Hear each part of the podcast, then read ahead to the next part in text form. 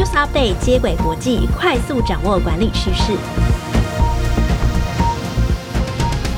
听众朋友，大家好，我是经理人月刊的采访编辑简玉璇，我是经理人月刊的文稿主编邵贝萱，我是贝萱，欢迎收听经理人 Podcast 的接轨国际。在这个单元中，编辑团队会精选国际财经管理杂志，提供导读和解析，帮助读者掌握管理趋势。接轨国际今天要分享的主题有：一、哪些应用情境可以催生元宇宙的百兆商机？商家如何从 Google 评分中和客户回馈获利？第三个是职场上常说对不起，反而造成你的压力更大。哇、哦啊，第一则新闻要讨论元宇宙，哎，我真的在研究这个的时候，我觉得超酷。怎么样，已经要开始投资了吗？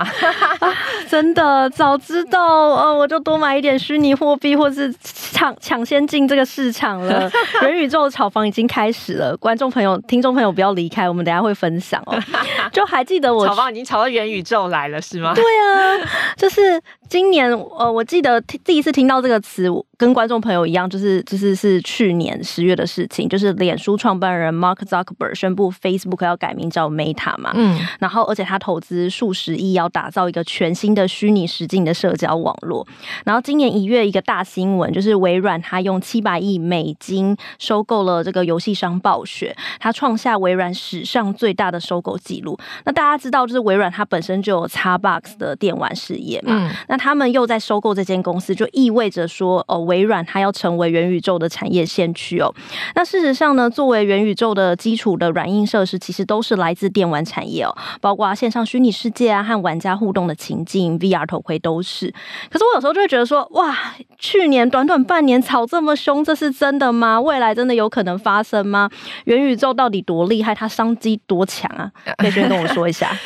其实我我大概先还是先简单介绍一下，因为我们。去年在这个单元已经有稍微跟大家介绍一下元宇宙概念啊，就简单来说，就如果大家还不知的话，就是使用者可以应用一些电脑的设备，像电脑啊、VR 头盔进入一个虚拟世界。那大家在虚拟世界里面，就是可以找到用自己的化身或是替身跟他人的互动、探索跟体验。那我这里有份报告，就是 Fortune 财新杂志的报道，投资机构高盛最新的调研显示，元宇宙未来将会产生规模约两百四十兆台币的商机。这两百四十兆。相当于德国和日本 GDP 的总和，这么多，多嗯，对啊。然后高盛的首席投资官凯蒂科克就说，其实元宇宙在市场掀起的浪潮，有可能就会像两千零七年，就二零零七年苹果推出第一个 iPhone 手机一样啊。当时没有人知道这个东西对现状会带来的破坏有多大，但是改变是肯定的，就是。只是我们不知道这元宇宙现在已经是未来式，还是其实它已经是现在进行式了，就不确定说到底我们的生活周边有哪些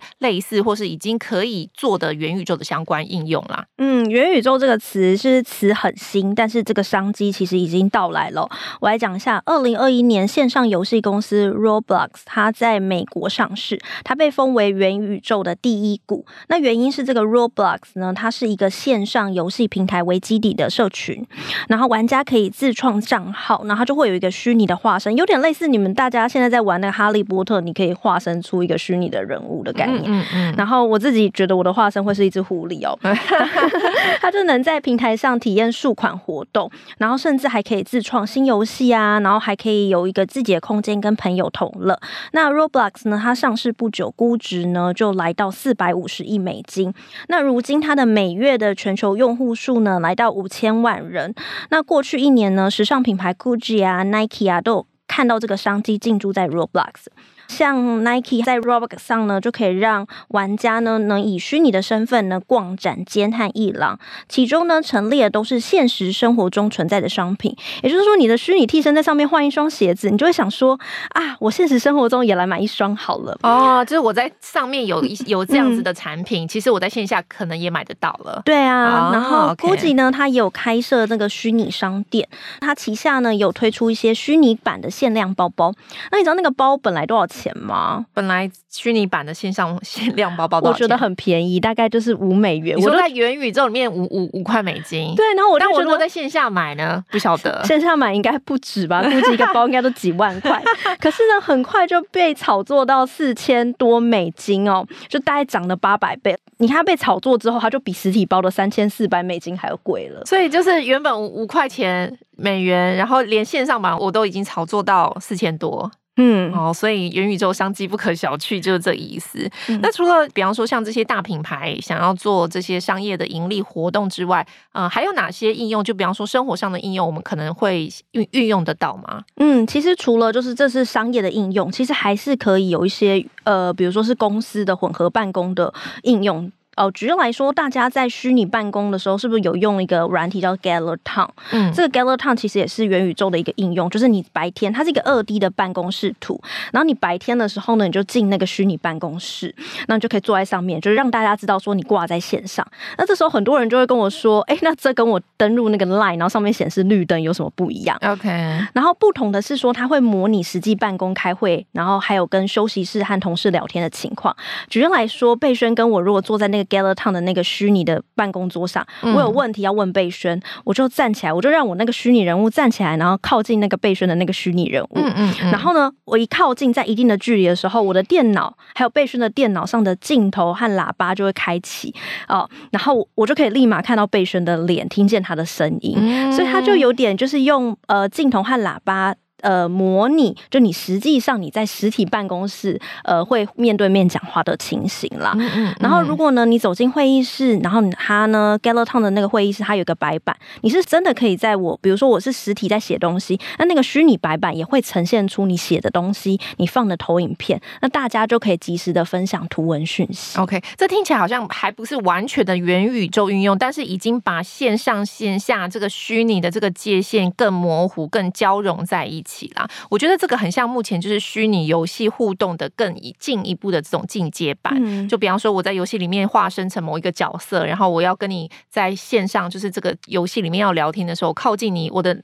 麦克风跟这个视讯系统就会打开，嗯、所以它是更进一步的进阶版。那其实未来的更多这样子的应用，就会强调虚拟跟现实世界的即时连线跟互动啊。那未来的趋势搞不好是结合更多，比方说是真正的钱牵涉到其中，比比方说区块链啊、加密货币或 NFT 在虚拟世界中进行的这些实际的经济活动。嗯，大家应该可以发现说，哎，元宇宙我都会跟区块链 NFT 讲在一起哦。这个原因的理由是说，当我们的虚实更不分的时候，我们或者是我们更强力的依赖虚拟世界的时候，我们就需要一个更安全的方式来证明我的身份。然后还有说，哎，我的数位资产的所有权，哎，不然人人都可以在上面卖 Gucci 的包包，那 Gucci 包包的价值是什么？为什么它可以被炒作这么高？嗯，所以它就 NFT 它就会是元宇宙的一个很重要的组成。那我先来讲一下 NFT，它是非同质货币，大家可以把它想成就是一个独一无二、不可以伪造的 VIP 卷这样子。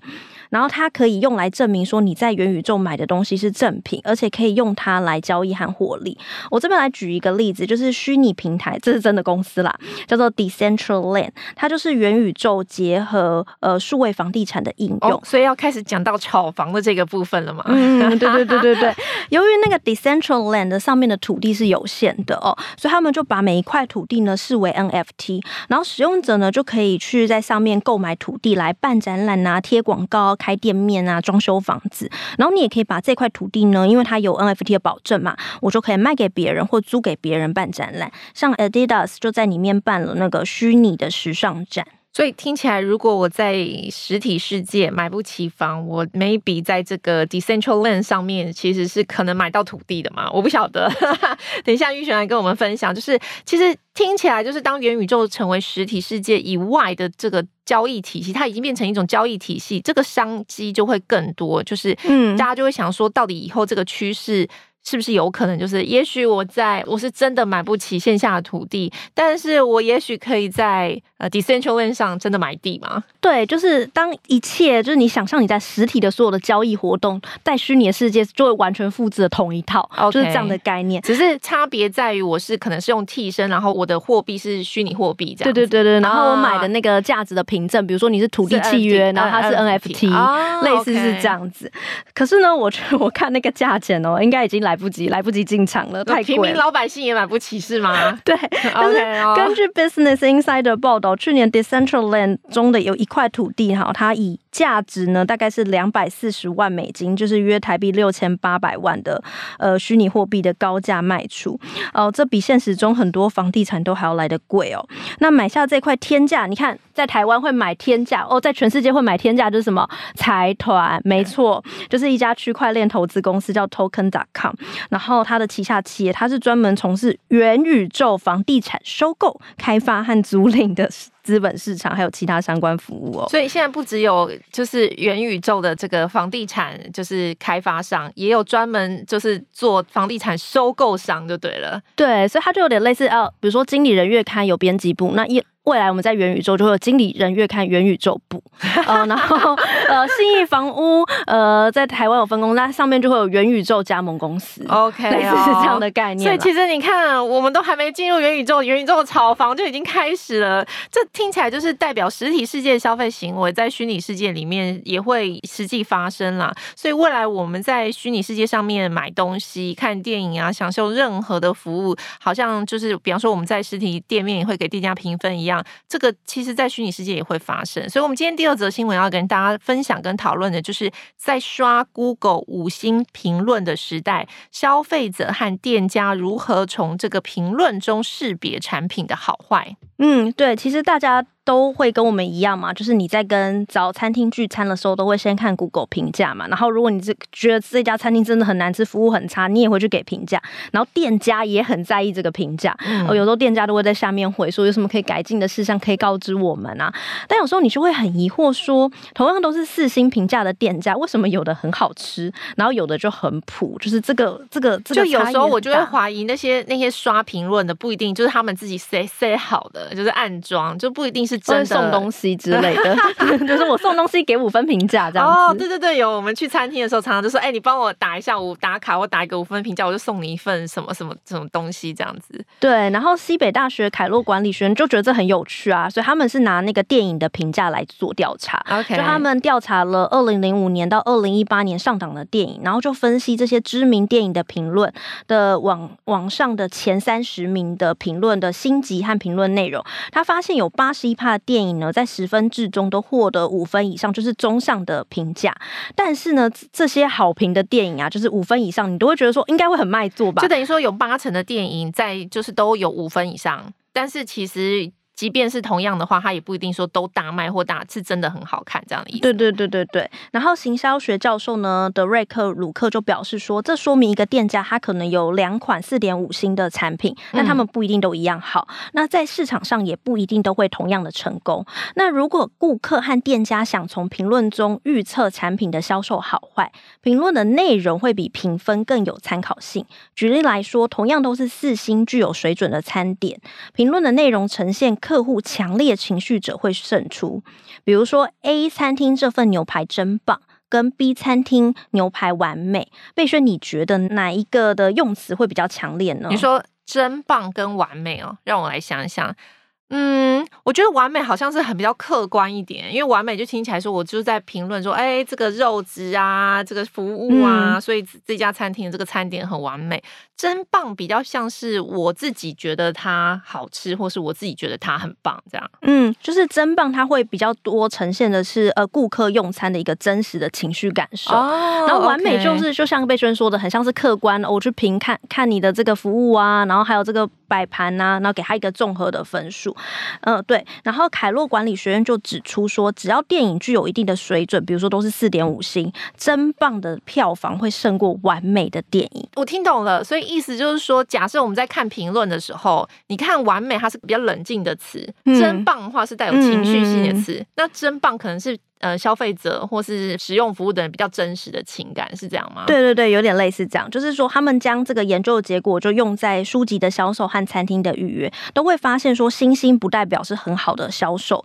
那能够精准预测市场表现的是这些情绪化的词汇，也就是说星级评分是一个不一致的讯号。真正对消费者和店家有用的呢，是消费者是否在字句中展现对产品或者是服务的热忱，才能去准确判断产品的好坏。哎，我觉得这个研究蛮好，蛮实用的。就是它其实不只是对消费者，就比方说我们在订餐厅的时候会去看那个 Google 的评价啊，对消费者来说是很有用，对店家来说也会很有帮助，就可以知道说这个是真正有心喜欢我们家产品，或是真的是对我们的产品有意见的人。就比方说像我自己查评价，也会很在意回馈者是不是很清楚描述餐点的食材啊、服务的体验啊。但是对啊，什么好棒那些都是哦虚的，我都删掉，因为媒体人就这样嘛，就会觉得说他是不是假的，客观事实，然后都不知道说其实这种好棒吃的很感动，这个才是好吃。嗯，OK，所以。看起来越没有不是很主观，就是有有一点情绪化的字眼，其实才是消费者真正内心的感受，可能才会代表说啊，它是真的好吃或真的不好吃。嗯，对啊，而且这个就让我想到我之前去访那个 MUME 的主厨，嗯，然后他有分享说，他们其实在送餐的时候，因为很多餐厅通常，比如说呃很多连锁企业，他们都是哎你用完餐之后叫你写客户评分，那通常都是勾一勾勾一勾，可是那个分数真的不是依据真正的实际的回馈，反而是 MUME 主厨会。分享说他们会去看顾客用餐的表情，OK，就从前菜就开始看。那如果前菜发现客户表情不对，他就当下立刻处理。也许说那个顾客展露在脸上的表情，其实会比那个打分数更有用。所以，所以其实，在开发新品啊，或者是做这种试吃会的时候，其实反而更需要的是这种呃描述性的字眼，或者是脸部的。表情的洞察啦，OK，所以情绪其实回归来说，情绪是驱动消费者一个很有力的这个原因啦。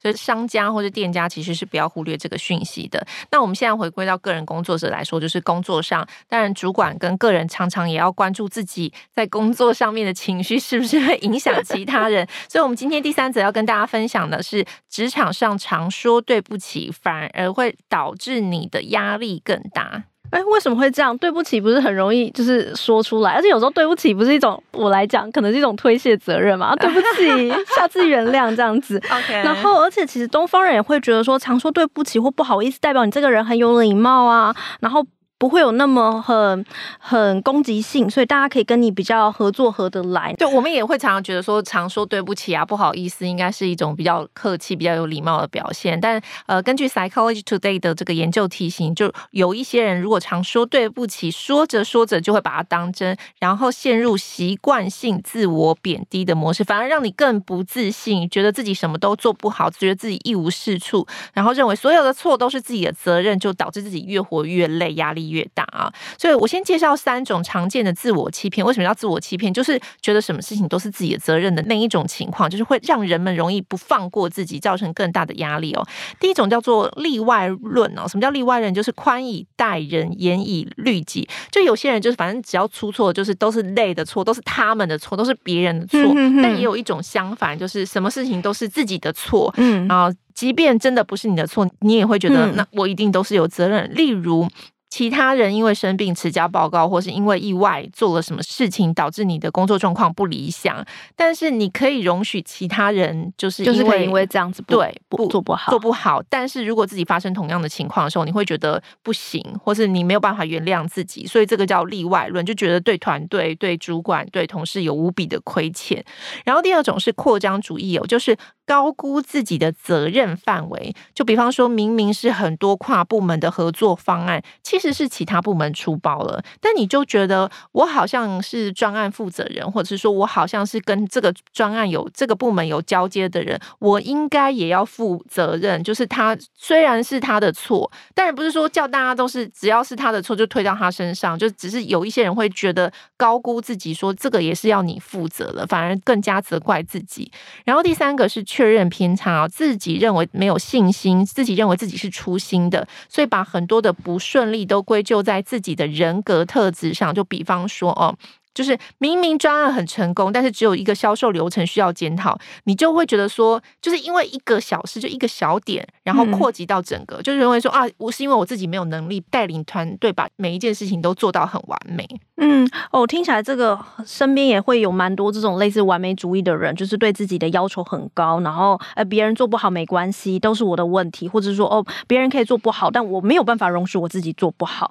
那要怎么去突破这种就是经常性呃？好像真的有时候真的一直讲对不起，对不起，因为对不起其实就是说哦，责任就是我的，我来扛，我来扛。讲讲的，好像真的就会变成这样无来由的就觉得自己不好的情况。就是其实要减少这种责怪自己过度，我们讲的过度责怪自己的状况。第一个步骤其实是承认啦，当然也要承认说，可能有些错误是自己范围是自己造成的，但是有一些责任是别人的，比方说专案进度延宕，但其实是延迟单位只要负最大的责任，你的责任是也许是没有善尽督导的责任，但是大部分你还是要去追究是对方的责任哦。第二个步骤，我觉得这个步骤是比较重要，就叫重构，就是。回想当时哦，就比方说现在有一个结果嘛，现在是一个表现不好的结果，或是某一个地方有出包的这个结果哦。但是你去回想当下你发现问题的时候，你采取的行动是什么？你如果再回去，嗯，可能在围棋面这样讲复盘啊，就你会发现说，其实当下自己的选择是很少的，甚至是只有一种，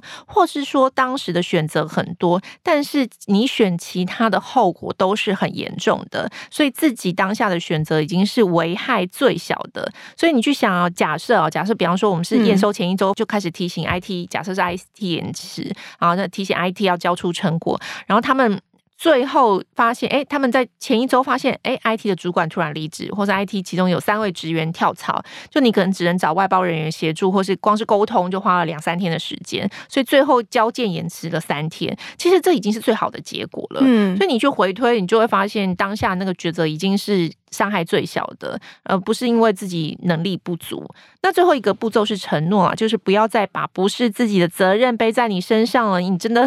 就是也不要因为别人推卸责任而指责你，然后自我惩罚。嗯，我觉得刚刚贝轩讲的这个承认、重构跟承诺，我真的对重构很有感哦。因为我们有时候都会觉得说，我就是用我最理想的状况、最理想的资源、最理想的时间去想，说我一定可以把事情做到完美。可是现实生活中就不是那么理想，所以你应该用这个不理想的状况去推测说最理想的结果，在这个情况下最理想的结果是怎么样，而不是用最理想去规则自己啦。哦，那我觉得这些概念就会让我想到阿德勒有提过一个课题分离的原则。有时候阿德勒是那。那个写那个被讨厌那个勇气很红的那个畅销书的，对对对，他的心理学家，他就说我们必须要站在这是谁的课题的观点，把自己的课题和他人的课题切开。就简单来说，你就去思考说，因为这个决定而带来的结果，最后会由谁来承受？举例来说，有时候你会。这种自我贬低，你会觉得说哦，因为上司他不合理的责怪，然后说你专案延期，你就真的相信上司的话。可是这其实上司的规则是无来由的，或者是说他乱批评，那你就要去想说，他这个乱批评的行为是他自己的课题，他乱批评部署或乱批评我，那团队会对他不信任，那结果呢就会由他来承担，他不是你的课题，不要因为这样子而难受或是自怨自艾。所以我想阿德勒和这篇研究都是要告诉我们说，其实职场上真的难免会出错，大家只要从自己该承担的部分去呃成长改善，了解自己当初做决策的一个心路历程，你就可以卸下不必要的压力。因为有时候扛太多，其实你就是自我否定，你工作根本就不快乐。嗯嗯嗯，就是我话说回来，我觉得人生没有后悔药吃啦。就你现在在，嗯、你当然现在这个结果，你再推回去，你说哎呀，当初我怎么样怎么样就好了。可是殊不知，你如果再回到同一个时空，你可能还是会做同样的选择。所以有时候事情发生了，不是说啊、呃、一定要把责任推卸给别人，嗯、而是去想想你到底能够做什么，在有限的情境、跟条件、跟任务之下，我能够做什么？OK 啊，今天非常谢谢玉璇的分享。那我们今天总共分享了三则新闻啊。第一则是哪些应用情境可以催生元宇宙的百兆商机？第二则是如何从 Google 的评分和客户的回馈中获得利益？以及第三个是职场上常说对不起，反而造成你的压力更大。听众朋友，如果喜欢经理人 Podcast 内容，欢迎订阅经理人月刊 Podcast。频道每周一四都有新的节目更新。以上内容由刘耀瑜、吴美欣、高世敏编译整理，简玉璇、邵贝萱制作。谢谢大家收听《经理人接轨国际》，下回见，拜拜，拜拜。